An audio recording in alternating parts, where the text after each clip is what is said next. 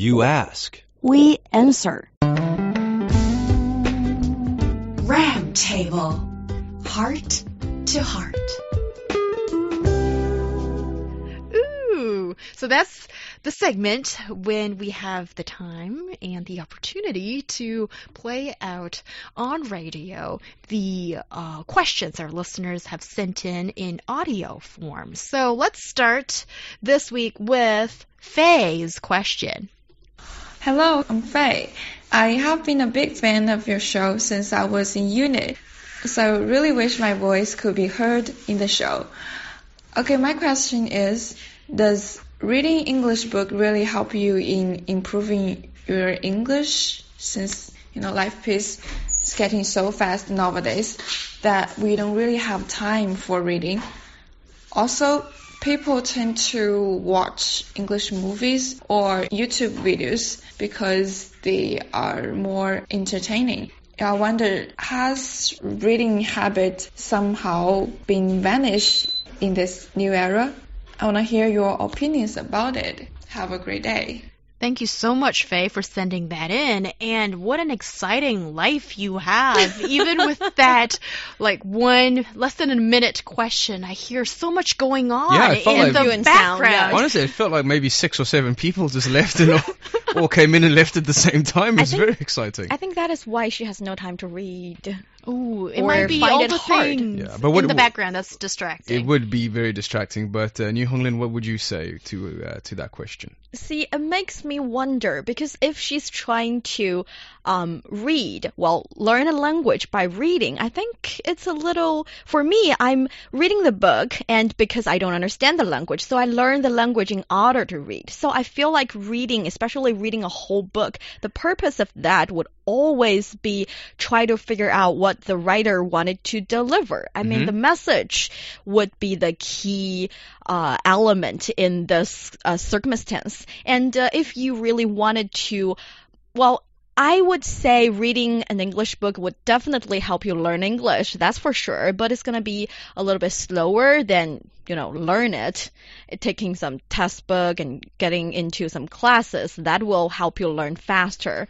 And mm-hmm. if you do wanted to learn English by reading a book, I do have two little tips. That is, go ahead and read, find the fun out of the book, and if you encounter a word which you don't know so many times, well, only so many times, then you go look it up. That will make sure that you understand the word and remember it with that one lookup in the dictionary. And the second one would be if you are a a person who's sensitive to audio like I do, um, I would recommend you to find some audiobook so that you would know how to break up the sentences. You would know what's the emphasis of the sentence.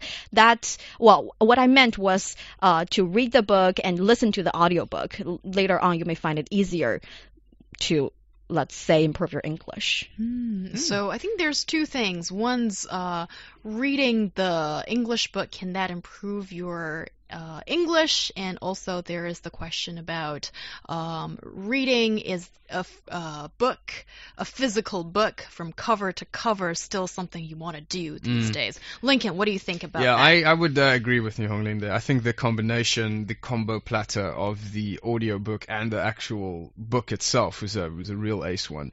Uh, I think it works really well uh, for Romanized languages as well. So you know, if you're English speaking, uh, things like Spanish, uh, German, Dutch, uh, you know, Italian, stuff like that becomes a little bit easier. It becomes a little bit harder when you move across, you know, kind of different um, Mm. different uh, alphabets and stuff. So Russian, uh, Chinese, uh, Mandarin, things like this it becomes a little bit more uh, difficult. But uh, on the whole, I, th- I think her English is uh, sounds great uh, from what I can gather, and uh, I think those are definitely top tips. Look at those audiobooks, look at those uh, actual transcripts together, and uh, get to get to reading. Yes, get to reading. That is something that we talk quite a lot on the show because I think there's one purpose on this show that is we like to bring back some of the good old stuff and find its re- uh, relevance today when there is an importance to it. And I think when you talk about reading and how does that improve your uh, studying of a second language, well, reading is a very important part of learning or being able to use one language. And listening to uh, audios or watching movies in that language, that that certainly helps, but that helps listening comprehension. Mm. That helps you uh, in being able to speak that language. But um, I think you need to figure out if reading and writing are important parts of that second language that you want to be equipped with such skills. If yes, then you need to read. But reading from cover to cover, it doesn't necessarily uh, seem to be one thing that you have to do. That is, in my opinion. But I still see the um, importance, I think, or, or usefulness of reading a book from cover to cover and not in a fragmented form like what we do when we're reading articles or segments of books or publication on our smartphones. Because I think from cover to cover you'd be able to understand the author a lot better. And I do admit that it's rare that these days we give such attention to an author. I think maybe only classics or maybe a new subject that you want to pick up that you really want to know um, the foundations of and know the subject really well, then I would recommend that to you. But um, yes, reading from cover to cover is now the VVIP treatment we give to an author these days. Yes, and like one of our, I think, ads uh, on Easy FM said that for a, for an author, he spent like years or dozens of years of his life to finish that one book, and we only need, let's say, several days or a week to finish that. In order to understand his way of thinking, the system of the book, that is more than the uh, some information or some piece of knowledge you get from a cell phone reading app. Yes, that's that's something I do agree with you, Neil Holy. And I think reading, if you read in segments, then yes, you get information. Mm. But I feel if you read from cover to cover, or really being able to Mhm. study a book or a subject, that's when you receive knowledge, and that takes more of your time and more of your thinking. I feel. I, I agree, and I uh, I tend to kind of oscillate between the two things. I have the, the reading for knowledge things, and then uh, then I you know just reading for pure uh, enjoyment. In fact, Pleasure. yeah, this show is lovely, but uh, as soon as as soon as it's done, I'm going to go read a nice book uh, in the middle of the day, and that's the thing. And I prefer very long books, so that I don't have to change, so I can just pick one, and like that's the book for about two months or something like this. And uh, I, I recommend it highly. I think, especially in um, in modern times where our attention spans are much shorter, people are even, you know, for movies they're a little bit, uh, this is a bit long.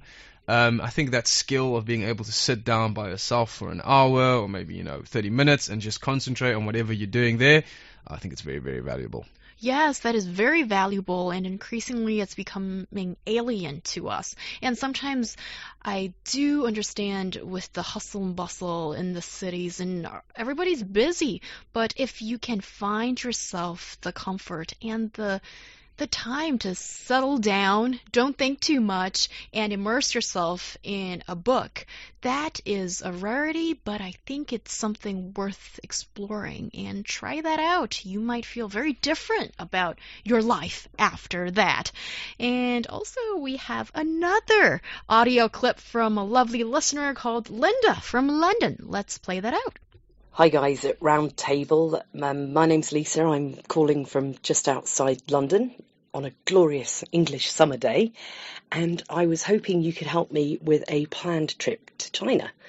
I have got three weeks that I can take, but I don't know what time of year would be best to come. Also, where should I go and what should I see? What can I really not miss when I come over to China? I've already been to Nanjing and I loved it so much that I needed to find more time to come back. Uh, I hope you can help me out.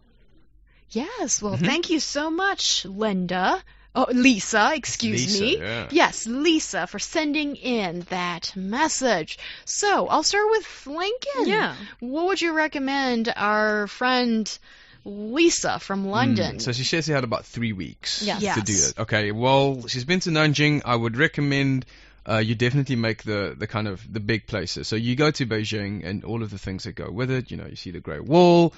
Uh, you uh, you know you, you make sure you visit all of the places. You go to Shanghai uh, as well, just to kind of see modern China, and uh, you could probably fit all of that in in a week. You know, basically, in my in my opinion, you can do that part in a week. Um, I I love uh, the kind of the places just around and outside of it. So Suzhou is a great shout if you're trying to Ah, go somewhere. yeah. Love Suzhou, really really pretty. Um, I recently went to uh, Pingyao, which was Mm. was an ancient wall, so you can get a little bit of ancient flavors uh, there in there as well. Um, and then if you want to kind of see uh, nature. Uh, I think Henan is a, is a, is a great sh- uh, great shout. You know, see the the big Avatar mountains and stuff like that. Those would be the things that I um, that I recommend over the course of about three weeks. Um, and then I would also uh, just maybe have at the end of that three weeks just a little bit of time just to do nothing. So uh, that would be my suggestion. To see a little bit of the modern parts of China, you know, where China's going, then also see some of the ancient part of it, and then also see some of the natural wonders. That would be my recommendation. That's very comprehensive. And for me, because as a Chinese, I it's hard for me to pick out the things that you will find particularly interesting. So I'd recommend you to make sure you know what you're looking for. Because um, if if were for me, every travel is of course about sightseeing, but it, this one of the center of the trouble would be food. So I would recommend you to try different kinds of Chinese food, including let's say hot pot, which is not Lincoln's favorite according oh, no. to our little I chat. would, I would not recommend. I would not recommend hot pot at all. Hot all. pot the and uh, uh, Sichuan food because a Ooh, lot yeah, of the very 100%, 100%. yeah very famous Chinese food uh, overseas are actually changed or variated from Sichuan food, and also Beijing you will have some roast duck thing, and in Shanxi you can have some noodles. So Mm, if you're very good. interested, yes, if you're interested in food, those would be your choices. And if you're interested in panda, apparently when I'm doing research for you, um, because I've seen all these different kind of tripping plans from day one to day 12, you need it, I can send it over. But one particular fun thing about it is that there is an important tourist holy site, uh, which will provide you a panda, one day panda person experience, which means you can go hug a panda or feed a panda if you're not afraid of bear attacking uh, because it's a bear anyway. It is a bit. Yes, but still, uh, you'll be totally safe because that's provided for foreign guests to have experience with panda. And also, there are, like Lincoln has said, so many ancient history sightseeing in China, especially in Beijing and Xi'an and Shanxi. There are all places where you can get, like, we have a saying in Chinese that if you want to see uh, history 5,000 years ago, you can visit Shanxi. That would be a cool thing to see. Yeah, and um, because for uh, as for me, I always feel like I wanted to see some modern society development in other countries. But gradually, I realized China is developing so fast, and if you can live in a modern city like, let's say, Shanghai for several days, and try to find some local people who speaks English for you, or if you can speak Chinese, you can try to use some apps that we use, like food delivery apps or well, electric map on your phone. It'll be quite interesting to understand that part of China because I think delivery services in China is like really good and you will not find it's wasting your time. Yeah, that's interesting. One, uh, Very specific suggestion. yes, I would actually, I would actually suggest, you know, um, if you come here, uh, take at least one day where you just rent, uh, you know, a, a mobike or an Oh, yeah. or something, and just kind of cycle around and try and find your way around and kind of just take in the city. I think that would be a good, I, good idea as well. Mm. Yeah, and if you have three weeks that you want to spend all in China, then I think you do have the time to Mhm. so to sort of um, uh, lay back a little bit and just enjoy what the city, what people are like, and um, be a little bit of a observer to what's going on. And also, um, since you're from England, then Ooh, I'd yeah. imagine you must be very much used to the green pastures or the green hills and um, the damp weather. So I would recommend maybe go to the Dunhuang uh, grottos. So you'll see some desert and a lot of beautiful and ancient history that would be a nice place to go to. Um, yes, well, we gave you a lot of uh, tips and uh, suggestions where to go to, and I hope you have a wonderful time when you come to China.